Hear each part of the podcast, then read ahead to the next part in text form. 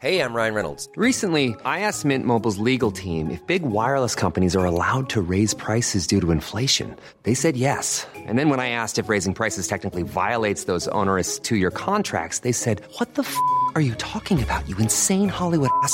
So to recap, we're cutting the price of Mint Unlimited from $30 a month to just $15 a month. Give it a try at mintmobile.com slash switch. $45 upfront for three months plus taxes and fees. Promo rate for new customers for limited time. Unlimited more than 40 gigabytes per month. Slows. Full terms at mintmobile.com.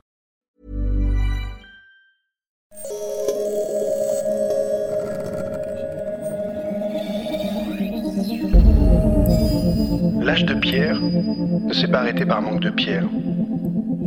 Pas plus que l'on a renoncé à la marine à voile parce que le vent est tombé. Rêveurs audacieux. Cette mise en perspective à destination de toutes celles et ceux qui, pris de vertige devant les mutations en cours, pensent que la fin est proche, est un cri d'optimisme offensif. Conspirateur positif. Il est temps de prendre au sérieux nos rêves et d'en faire une stratégie. Et si demain n'était pas foutu? Bonjour, je suis Mathieu Baudin, directeur de l'Institut des futurs souhaitables. Vous écoutez Dites à l'avenir que nous arrivons, le podcast des éclaireurs de Canal+, consacré à l'ère du temps, et pas n'importe lequel, puisque c'est celui qui vient. J'ai le grand plaisir de recevoir Tariq Tchekchak, biomiméticien, chef d'expédition polaire autant dans l'Arctique que dans l'Antarctique, ancien directeur sciences et environnement de la Fondation Cousteau. Bonjour Tariq. Bonjour Mathieu. Notre moment ensemble se divise en trois temps. Une conversation sur l'époque, une idée que tu as pour contribuer à la métamorphose du monde et un voyage dans le temps, en 2040, une uchronie dans le futur, histoire de voir la mise à l'échelle de ton idée. Alors Tariq, tu le sais mieux que quiconque en tant que scientifique, on n'a jamais autant su, et pourtant, malgré tous les faits, on semble perdu, sans repère, on manque de confiance. Eh bien moi, j'ai confiance en toi. J'ai confiance en toi parce que, lorsque tu nous dis que les pôles se réchauffent, c'est parce que tu y marches dessus depuis plus de 20 ans. J'ai confiance en toi parce qu'avant de partir à l'aventure dans tes expéditions, tu te prépares à voyager en incertitude. J'ai confiance en toi parce que tu ne t'attaches pas seulement à résoudre les problèmes qui te font face, mais tu rappelles toujours l'émerveillement premier du pourquoi l'on se bat. On se fait tellement confiance que tu as quitté la Fondation Cousteau pour rejoindre l'Institut des futurs souhaitables afin d'y développer le pôle biomimétisme qui requestionne profondément la place du vivant dans notre humanité, sujet dont nous allons parler aujourd'hui.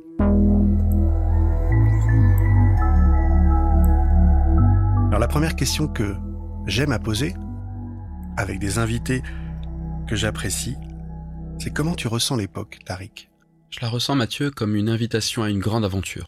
Une aventure humaine, mais euh, une humanité qui prend conscience dans la douleur, certes, de son interrelation avec euh, la toile de la vie, qui est apparue sur Terre il y a 3,8 milliards d'années, avec les grands cycles géochimiques, mais aussi euh, connectés aux cycles biologiques, tels que ceux de l'atmosphère, du cycle de l'eau. Alors bien sûr, euh, c'est une période stressante, une période pleine d'incertitudes, mais en même temps, c'est la première fois dans l'histoire de l'humanité, en tout cas Homo sapiens sapiens, qui enregistre une histoire depuis 10 euh, à 12 000 ans, peut-être moins, avec l'écriture, c'est la première fois qu'on ne peut plus dire finalement ça sera ma tribu avec ou contre la tienne, mon village avec ou contre le tien, ma ville, ma cité, mon empire, parce que l'eau, l'atmosphère ne respectent pas ces frontières humaines. C'est la première fois où on se rend compte de notre interdépendance. Et euh, c'est vrai que c'est paradoxal de dire que c'est des crises qui provoquent cette prise de conscience. Euh, le bouleversement climatique, la sixième extinction de masse de la biodiversité que nous provoquons. Il y a actuellement sur Terre, si on regarde les mammifères, 60% c'est du bétail d'élevage. On a 36% d'humains et 4% simplement de mammifères sauvages. Pour les oiseaux, c'est le même type de constat. On a 70%, c'est pratiquement que des oiseaux d'élevage, de batterie. Et puis, plus récemment encore, une étude qui est apparue dans la grande revue scientifique Nature en 2019, si on compare la matière sèche, c'est-à-dire qu'on enlève l'eau et qu'on regarde le poids sur notre planète de tous les animaux, c'est 4 gigatonnes. Le plastique, le double, 8 gigatonnes sur Terre. Si on regarde les arbres, les arbustes, 900 gigatonnes. Et si on regarde tout ce qui a été construit par l'humain, le béton, les bitumes, eh bien on est à 1100 gigatonnes, plus que les arbres.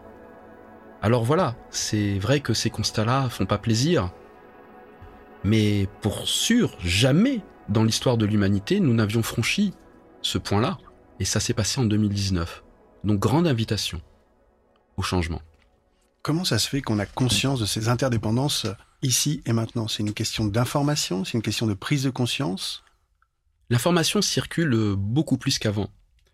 L'information circule beaucoup plus avant parce qu'on a construit des infrastructures, Internet, euh, les fibres, etc., qui nous permettent de partager énormément d'informations. Mais même nos réseaux, qu'ils soient euh, Wi-Fi ou qu'ils soient autres, les réseaux par exemple hertziens, euh, avant même que le Wi-Fi apparaisse, permettent à l'humanité en fait de partager quasiment en temps réel, très rapidement de l'information. Et cette information-là, finalement, nous peut potentiellement nous servir aussi à, à comprendre ce qui se passe dans notre environnement, à réagir, à nous adapter, à être agile. Malheureusement, une des choses qui fait que l'humanité a une capacité particulière par rapport à, peut-être d'autres espèces, et comme le disait Charles Darwin déjà, certainement pas la seule espèce, une différence de nature, peut-être une différence de degré, c'est la capacité dans l'intelligence humaine d'être capable de se représenter sa place dans le monde beaucoup d'espèces sont en prise directe avec euh, ce qui se passe dans leur environnement. Leur corps leur permet de réagir avec une certaine plasticité, mais s'il y a une information qui vient, on la prend en compte et on va s'adapter, évoluer. Eh bien, nous humains, on est capable de retarder par euh, concept, par idée reçue sur ce qui serait bien ou pas bien, ce qui serait du succès ou au contraire un échec économique par exemple, eh bien on retarde les actions qui, que l'environnement nous invite à avoir. Et c'est un peu finalement cette capacité de l'humanité de réfléchir sa place dans le monde, en même temps sa plus belle capacité, parce que c'est grâce à cela qu'on peut parler de poésie, qu'on peut parler de philosophie, des grandes interrogations existentielles, et en même temps finalement euh, son plus grand obstacle, parce qu'on peut créer des modes de représentation au monde qui masquent en fait les informations qui nous arrivent du système qui nous accueille. À la pratique de la prospective depuis un certain temps, maintenant, j'ai euh, la tristesse de voir que c'est pas parce que l'on sait qu'on fait. Qu'est-ce qui fait qu'on est en train de, de faire différemment? Je pense que la notion d'empathie a quelque chose à, à voir avec euh, une partie de la réponse. Et pour avoir de l'empathie, il faut connaître. Euh, Cousteau, j'ai eu la joie de travailler pour les deux associations qu'il a créées, disait les gens protègent ce qu'ils aiment. Et je rajouterais, pour aimer, il faut connaître. Euh, en fait, même par rapport aux réactions que la société euh, ressent par rapport à la complexité de l'époque, il n'y a rien de pire que l'indifférence. Je préfère la colère, une certaine colère, qui je l'espère passera, à l'indifférence. Quand on est indifférent, il n'y a pas de possibilité de réelle relation. La colère, c'est que on est connecté d'une certaine façon à la situation. Il faut savoir la dépasser. Mais elle, est une façon de manifester le fait qu'on a reçu cette information-là. Il y a quelque chose qui nous embête, il y a quelque chose qui n'est pas juste. Et je pense que l'étape suivante, c'est l'empathie. C'est l'envie, en fait, de faire du bien, l'envie de soigner à différents niveaux. Et on voit, avec l'époque que l'on traverse, même par rapport à la crise sanitaire, que cette invitation au soin et à un soin profond pas un soin biologique simplement, un soin psychologique, un soin écosystémique. C'est quelque chose qui nous appelle fortement, c'est un signal qui monte. Tu parlais de prospective, c'est un signal qui monte. Et il faut savoir le reconnaître et lui donner aussi un, un champ pour que ces fleurs puissent fleurir. Parce que si on les nourrit pas, eh bien, ce sont les affects tristes qui continueront à prendre le dessus, à être entretenus. Quand tu parles de soin, je te sais euh, faire un triptyque, le soin de soi, le soin des autres et le soin de la biosphère. En fait, oui, c'est une façon, quelque part, d'élargir le champ de perception, tout simplement. J'essaye, en tout cas, dans la façon avec d'autres, hein, je suis loin d'être le seul, de, de porter ce type de message, de dire que finalement c'est une conséquence de notre rationalité, bien utilisée. Si on casse cette illusion de la séparation, qui est un peu l'héritage euh, des Lumières, hein, mais euh, qui nous a apporté aussi euh, plein de choses, hein, la méthode scientifique, ce qu'on appelle le réductionnisme, c'est-à-dire je vais comprendre le tout en le saucissonnant en partie. Ça nous a permis de faire des choses incroyables, d'aller sur la Lune, de construire des ponts, des avions, des plus lourds que l'air, etc. Mais c'est une façon d'appréhender le réel qui finalement appauvrit la relation, la compréhension des relations. Et donc, euh, si jamais on, a avec notre même euh, corporéité quelque part l'illusion d'une séparation, il y a moi d'un côté, il y a toi Mathieu, et puis il y a le reste du vivant autour, eh bien la science nous dit maintenant que c'est pratique pour fonctionner dans le monde, mais c'est une illusion on a plus de cellules dans notre corps qui sont des cellules symbiotiques, donc des bactéries, des virus, on parle d'eux simplement du point de vue négatif, mais sans eux, on ne pourrait pas vivre. Ils sont plus nombreux que les cellules de notre corps. Impossible de vivre sans eux. Chaque bouffée d'air que nous respirons, on n'aurait absolument pas un taux d'oxygène à ce taux sur notre planète, 20% d'oxygène, c'est énorme pour une planète théorique, s'il n'y avait pas la photosynthèse du vivant qui en permanence était en train de relarguer de l'oxygène. Et on est en connexion avec plein de choses qui nous viennent des écosystèmes. C'est tellement vrai que certaines personnes euh, des agences spatiales dans différents pays, elles sont rares mais elles existent, s'interrogent même sur la possibilité pour l'humanité d'être longtemps déconnectée de sa biosphère. Parce qu'il y a des relations très subtiles dont on ne connaît pas encore les tenants les aboutissants, qui probablement ont lieu, ne serait-ce qu'avec notre symbiote. Donc c'est ces bactéries qui sont en relation avec l'environnement, pas exactement de la façon dont nous le percevons, et qui influencent notre cerveau, notre rationalité, notre capacité à être heureux. On se rend compte maintenant que ça peut provoquer des dépressions, en tout cas que ça pourrait avoir un lien avec euh, les dépressions. Et donc voilà comment finalement il y a une nouvelle façon de voir l'inscription de l'humain dans cette toile de la vie qui est peut-être euh, plus élargi. Plus élargi, qui reconnaît la différence dans l'interdépendance, l'interrelation. C'est une invitation à un humanisme élargi finalement. Alors tu parlais des Lumières, tu parles d'humanisme. Une des grandes victoires finalement de ce siècle-là, c'est d'avoir euh, fait des déclarations d'indépendance, euh, celles des États-Unis, celles des pays européens qui ont décidé de d'éviter de se faire la guerre en respectant les frontières d'une nation, d'une d'une monarchie, d'une religion, pour éviter les guerres de religion. Peut-être qu'aujourd'hui, la vraie révolution, c'est de faire des déclarations d'interdépendance, bien plus que des déclarations d'indépendance. Tout à fait, j'aime beaucoup cette idée. Et je dirais que du point de vue de l'humain, c'est particulièrement vrai. Du point de vue des autres espèces, elles n'ont pas forcément besoin de nous. Donc notre interdépendance, elle est vraie. L'Holocène a connu une stabilité, euh, et même bien avant l'Holocène, en termes de biodiversité. Il y a eu des changements climatiques, il y a eu des glaciations, mais cette biodiversité, ce vivant, cette toile de la vie, fournit à l'humanité de fiefs et services depuis très longtemps, depuis que Homo sapiens et Homo sapiens, et même avant ça aux hominidés qui ont précédé il y a plus de 300 000 ans. Et cette stabilité de cette toile de la vie, nous en dépendons. Nous en dépendons à travers les fibres, à travers l'alimentation, à, travers la domestication de certaines espèces qu'on a pris dans ces milieux naturels, y compris par exemple euh, les zones littorales. La, betterave vient des dunes littorales. Il y a des tas, des de produits comme ça qui nous sont indispensables maintenant, qui viennent de ces milieux naturels.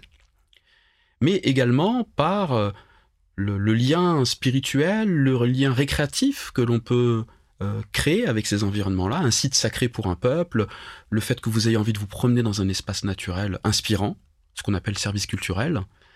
Et puis, je parlais de l'oxygène, je parlais aussi euh, de, des grands cycles des éléments nutritifs dans le sol, par exemple. Impossible d'avoir une agriculture sans des sols vivants.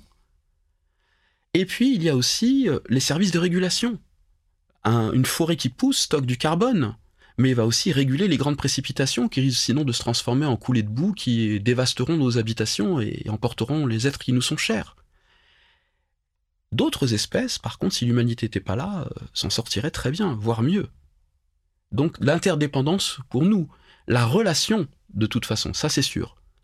Mais la dépendance, oui, du point de vue de l'humanité, c'est vrai.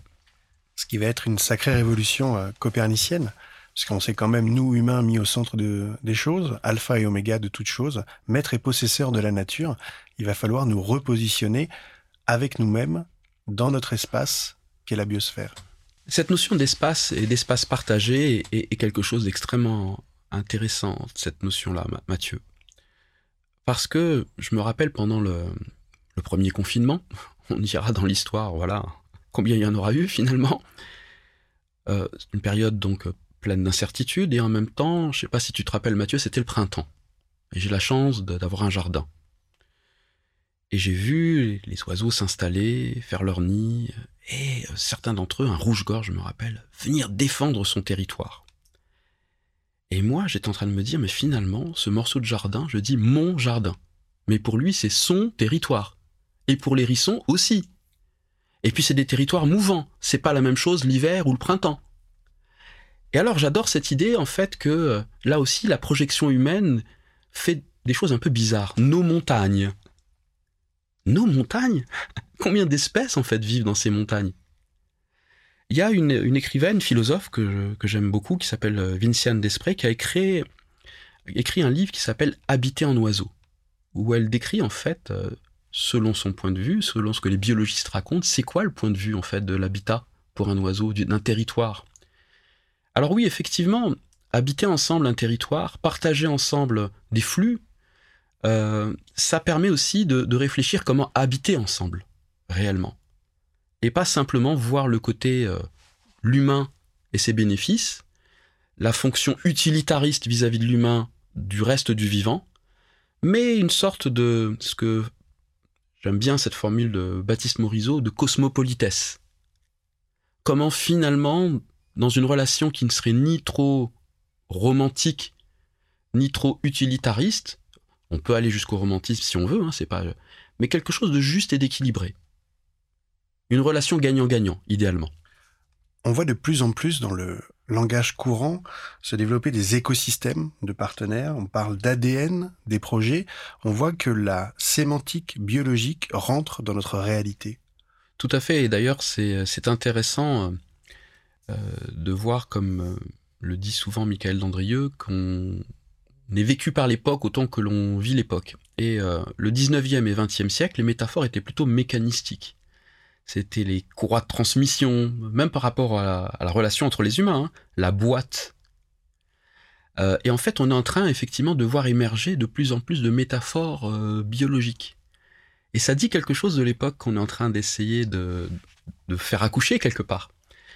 Où finalement, une des, grandes révolutions, un peu comme euh, à la fin du Moyen Âge, il y a eu la, redécouverte des anciens, grecs et romains, c'est probablement la découverte plus subtile, plus profonde de ce qui se passe dans le vivant.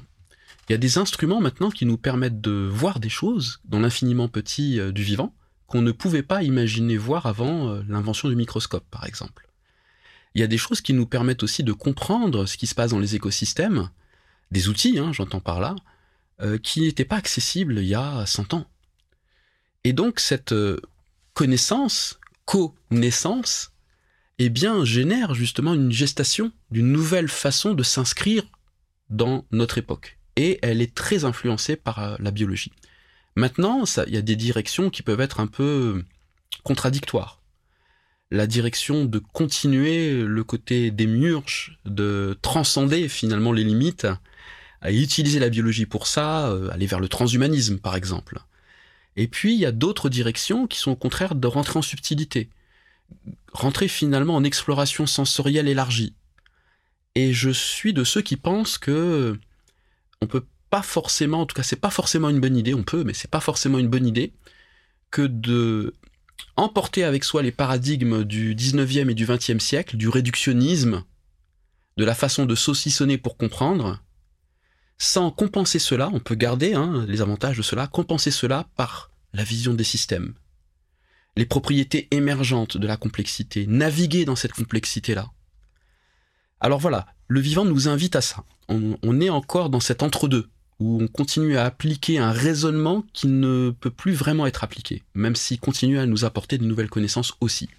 À te côtoyer, j'ai euh, acquis l'intuition profonde que euh, on vit déjà une renaissance et que si on fait l'analogie avec la renaissance, l'antique, comme tu l'as rappelé, a profondément bouleversé la vision de ceux qui l'ont redécouvert qu'on est en train de faire la même chose nous en redécouvrant les lois de la biologie, nous qui nous sommes construits avec plutôt les lois de la physique et de la chimie et donc dans les nouvelles humanités qu'on devrait euh, savoir mettre en place pour essayer d'être libre dans un monde où tout est à réinventer, je sens que la biologie prendra une place euh, importante.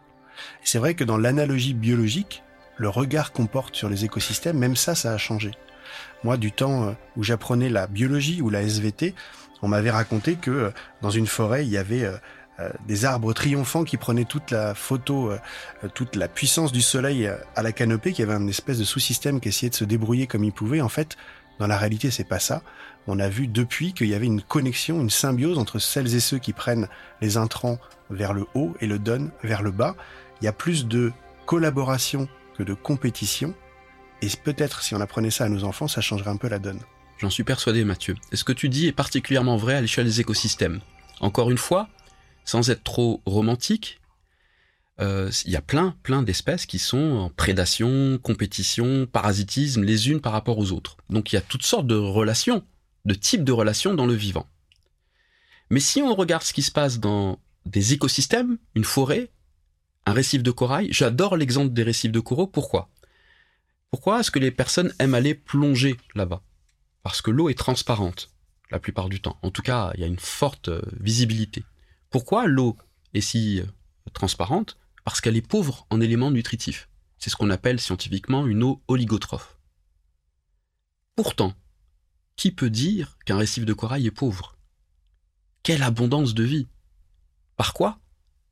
Principalement par la coopération. Voulu ou non, hein, la plupart du temps c'est pas une stratégie consciente, mais c'est quelque chose qui fait que les déchets de l'un deviennent la ressource de l'autre.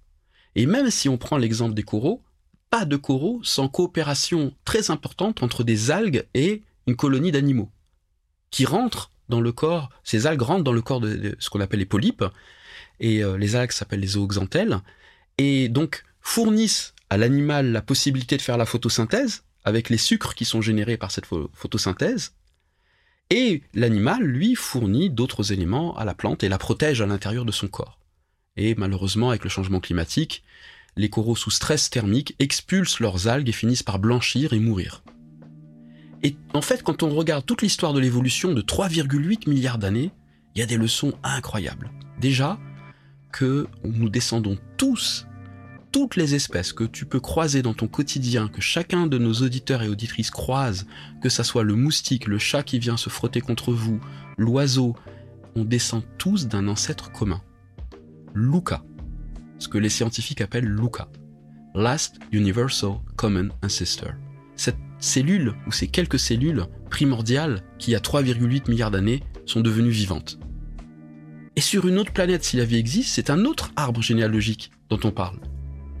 Donc déjà, rien que cette connaissance-là, Mathieu, je fais le pari que si elle est prise, elle change la façon dont on perçoit les autres espèces sur cette planète. Nous sommes cousins et cousines en évolution même avec l'insecte, même avec la bactérie. Après, il y a une autre leçon, effectivement, c'est que la symbiose crée les plus grandes innovations. Symbiose, c'est une relation mutuellement bénéfique. Nous-mêmes, j'ai parlé de notre corps tout à l'heure, sans cellules symbiotiques, bactériennes et virales, impossible que nous soyons en vie. Mais si on prend une cellule simplement, entre les bactéries et ce qu'on appelle la cellule eucaryote avec un noyau, ces cellules-là ont appris à collaborer entre elles et à créer des tissus, des organes complexes. Alors qu'au départ, pendant des millions et des milliards d'années, il y avait une seule cellule, simplement. Et à partir de là, les écosystèmes, effectivement, on voit qu'il y a des relations dans une forêt entre les champignons, les racines des arbres, qui fait que le grand arbre qui va capter la photosynthèse un peu plus que le petit arbre, en fait, partage ses sucres via le réseau de mycélium de champignons dans une forêt en bonne santé, c'est 100 km sous un pas humain. Et en fait, euh, on est effectivement en train de réaliser que ce qui explique le plus l'innovation et la capacité à survivre ensemble au grand changement, c'est la coopération. Même si à l'intérieur des écosystèmes, il y a encore une fois toutes sortes de relations qui nous invitent aussi, quand on s'inspire du vivant, à bien assumer le regard humaniste de ce qui est souhaitable ou ne l'est pas en termes de type de relation. Alors, on le voit, en termes de futur souhaitable, on n'a jamais eu autant accès à de la connaissance, à de l'information, et pourtant, on souffre trop d'infobésité encore ici et maintenant. Justement, euh, c'est intéressant que tu commences par euh, connaissance et que tu parles d'information. Euh, je presque que c'est l'invitation qui est faite à l'humanité, là, c'est un peu l'inverse, c'est-à-dire partir de l'information pour créer de la connaissance. Effectivement, l'obésité informationnelle crée du bruit informationnel qui n'est pas vraiment utilisable ou qui, ou qui nous masque un petit peu peut-être les changements désirables, les changements que l'époque, encore une fois, nous appelle à, à mettre en action. Alors, euh, c'est intéressant de voir quand on analyse ces, cette dynamique du vivant qui existe sur Terre depuis 3,8 milliards d'années, que un design intelligent de l'information, c'est quelque chose qui explique beaucoup les performances du vivant. Il y a une, étude hein, scientifique qui a été faite euh, dans les années 90, euh, avant l'explosion du numérique, en tout cas au tout début, Université de Bath, Julian Vincent et les, et les Bogati rêves, qui comparait les processus engagés dans le monde technologique humain par rapport au monde biologique, par rapport à trois grands paramètres, la quantité de matière, la quantité d'énergie et la quantité d'informations qui étaient impliquées.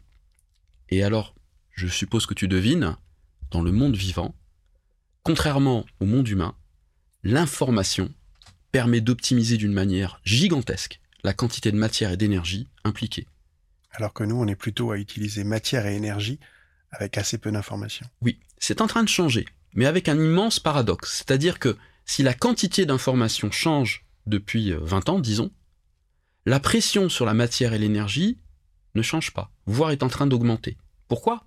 Parce que tous les instruments que nous utilisons pour partager l'information dépendent de terres rares, dépendent de ressources extraites de la croûte terrestre à l'autre bout du monde que l'on va transformer avec une empreinte carbone loin d'être négligeable, dépendent de serveurs qui euh, continuent en fait à augmenter la pression finalement sur les ressources naturelles.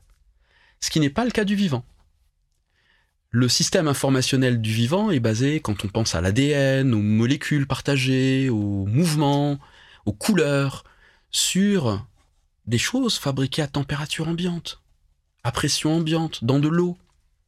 On n'a pas la civilisation du feu, on a la civilisation de l'eau dans le vivant, les civilisations, les industries du, de l'eau. On pourrait se dire, bon voilà, c'est complètement utopiste que l'humanité soit capable d'être aussi bon en information et en partage d'informations sans de nouveau dépendre d'une économie extrêmement extractive et polluante. Bah écoutez, si on s'est autoproclamé sapiens sapiens, je pense qu'on peut faire comme une éponge. Je pense qu'on peut faire comme euh, une anémone ou comme une fleur. Quelle belle information cette fleur pour les abeilles.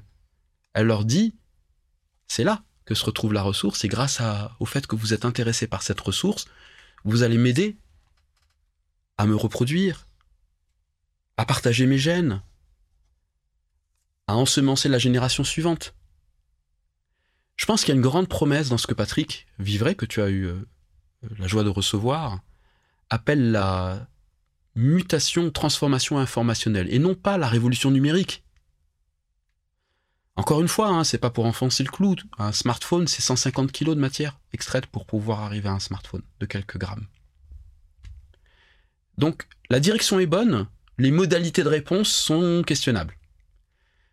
Je suis de ceux qui pensent que, à partir du moment où on fait un design intelligent de l'information, on a la possibilité de mieux se connecter aux évolutions du système et de pouvoir y réagir avec intelligence on n'est pas dans le bruit informationnel, on n'est pas dans l'obésité informationnelle, on est dans une information qui permet de co-naître et de co-avancer et de co-évoluer.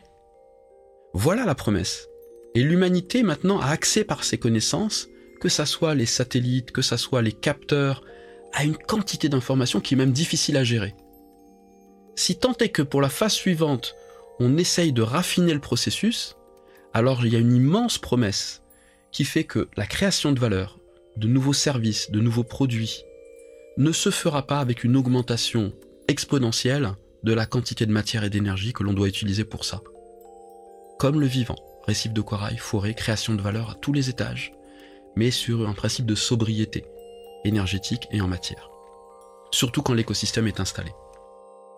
Alors comment on fait pour allier l'intelligence à l'information pour amorcer cette révolution informationnelle?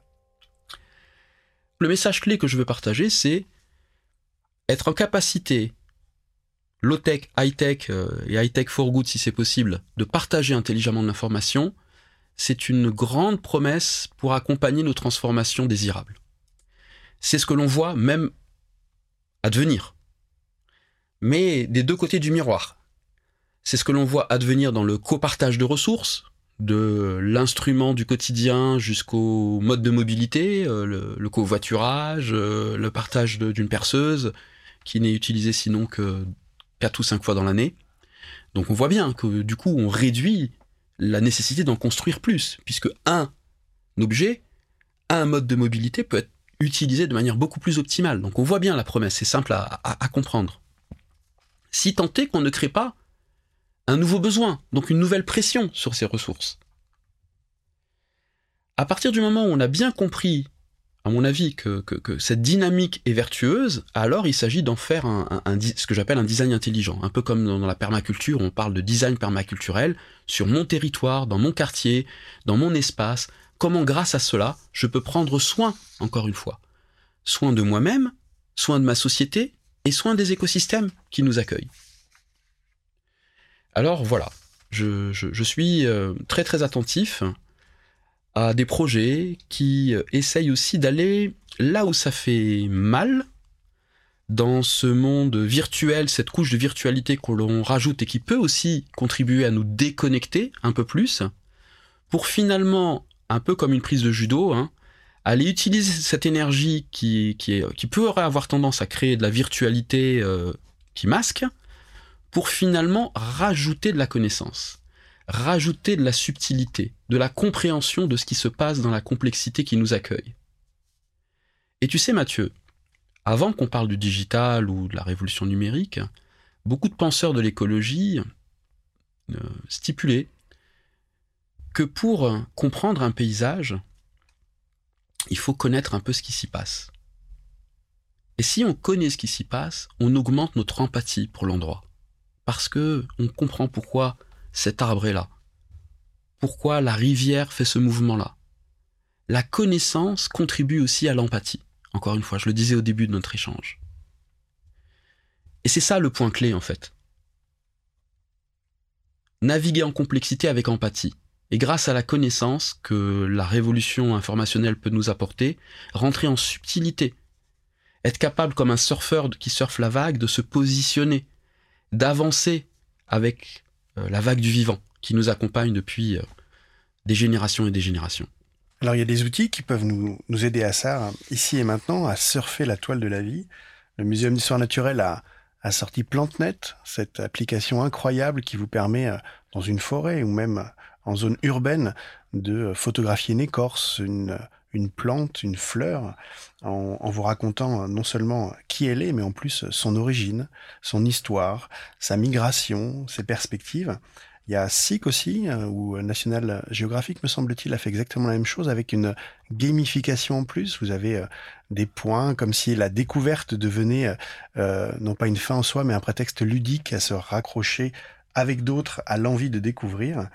Est-ce que c'est des choses, toi, que tu utilises? Bien sûr, avec gourmandise même.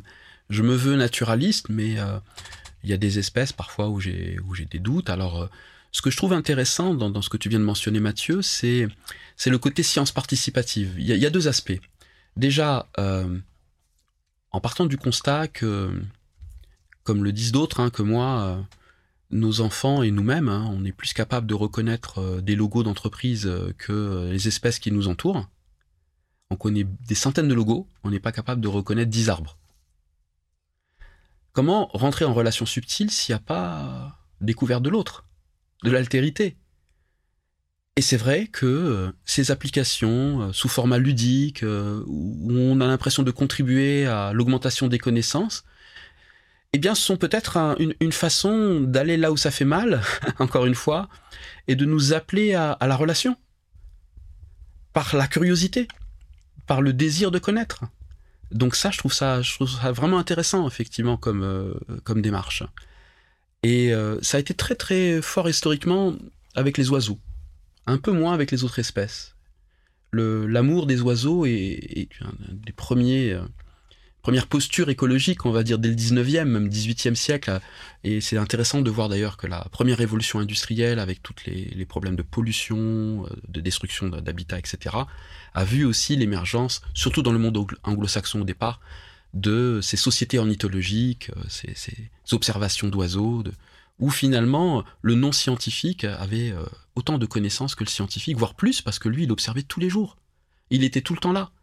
Et nous sommes tous, si je regarde même ne serait-ce que en France, une étude de 2019 montre que 63% des Français ont un jardin.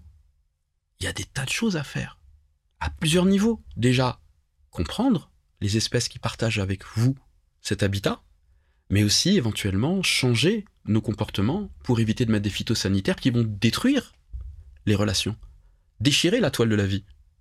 Et c'est pas juste des, des vœux pieux parce que il y a 76% de ces Français qui ont un jardin qui considèrent que c'est très important de pouvoir contribuer à la protection de la planète grâce à ça. Si je résume un peu le triptyque que tu proposes, il y a d'abord une révolution de l'usage, c'est-à-dire revoir les choses que l'on fait et peut-être les faire différemment, mieux ou autrement.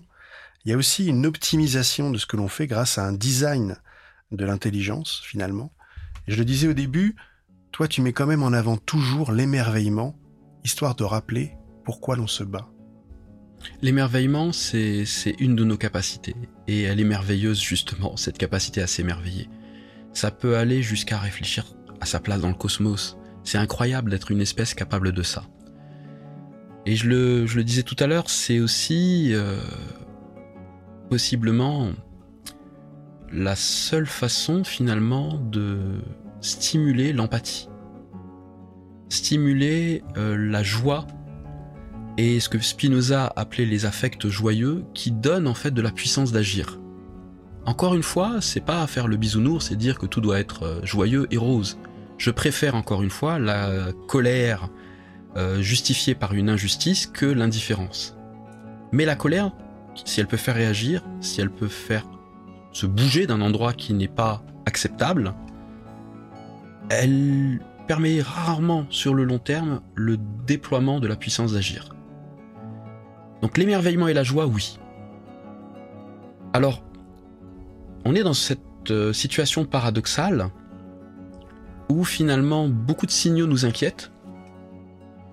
Les choses peuvent nous déprimer, je rappelais les chiffres tout à l'heure hein, sur la quantité de plastique par rapport à la, à la quantité d'animaux, etc. Mais en même temps, il y a une invitation à déployer notre puissance d'agir. Et comme c'est la joie qui nous permet de le faire le mieux, et que l'émerveillement ouvre la joie, alors faisons-le. Merci Tariq. Merci Mathieu.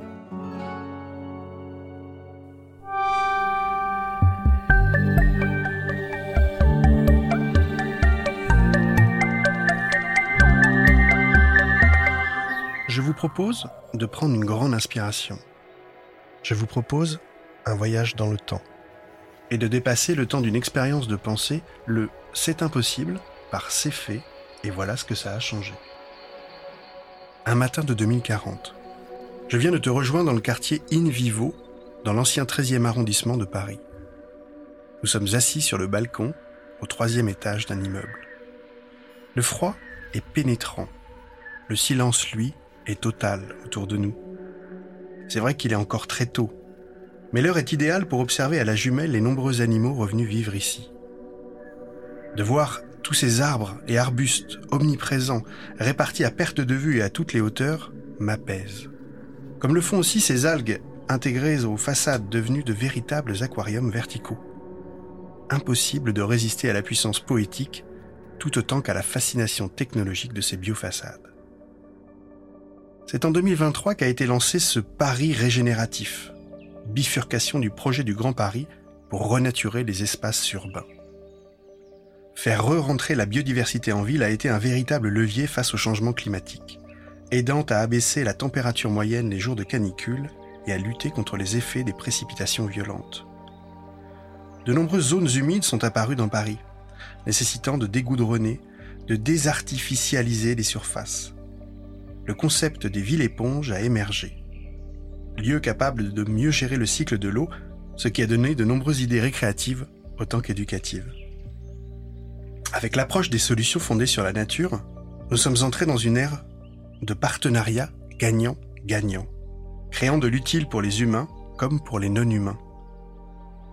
C'est sûr que la cohabitation avec la biodiversité peut être encore source de stress. Par exemple, du fait de la continuité écologique retrouvée grâce aux trames vertes, le loup est revenu de lui-même. Cela nous a forcé à nous interroger sur la place de chacun et sur les nouveaux types de compromis à imaginer.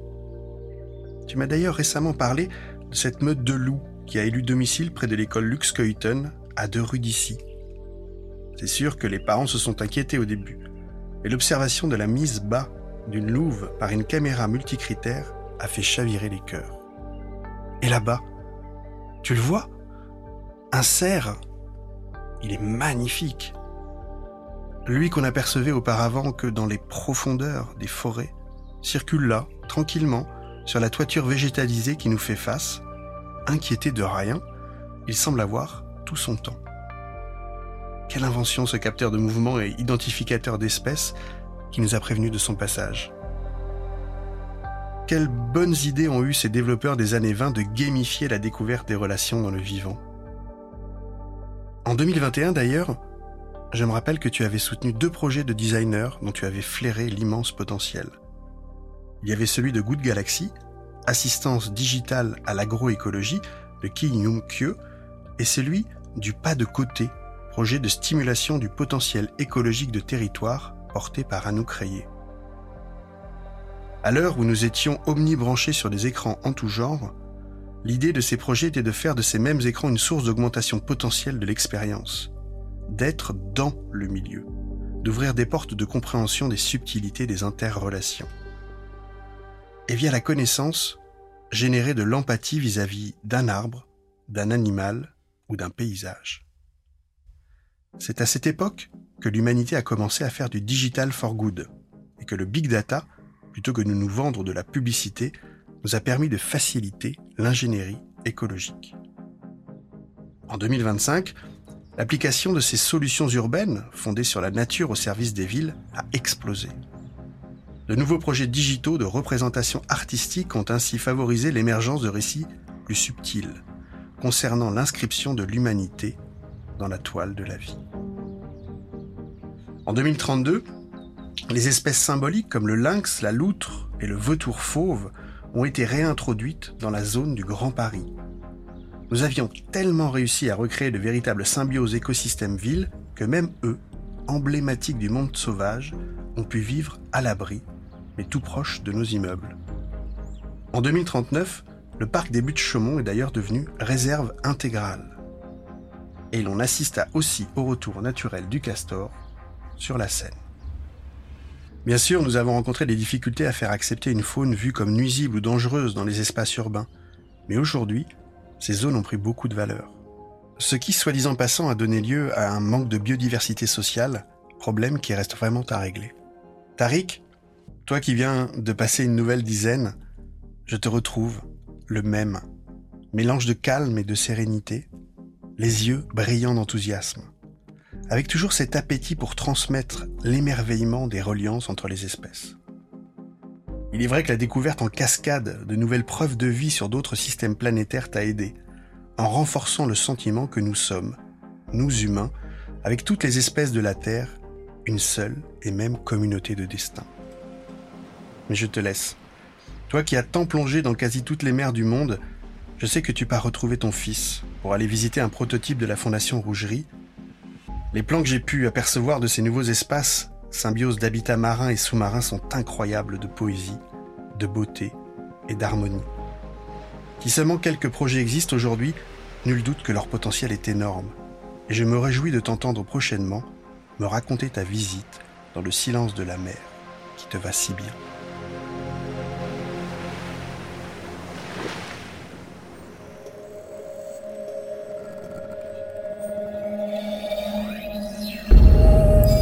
Merci beaucoup d'avoir écouté ce podcast. Merci à l'équipe technique, à Carole Babin-Chevet, ma co-autrice des Uchronies, et à l'équipe de CQFD.io. Si vous voulez en savoir plus sur le monde de demain et les initiatives à l'œuvre ici et maintenant, rendez-vous sur le site des éclaireurs de Canal+. On se retrouve très vite pour un nouvel épisode, et si vous voulez partager ce moment avec nous, n'hésitez pas à vous abonner. À très bientôt.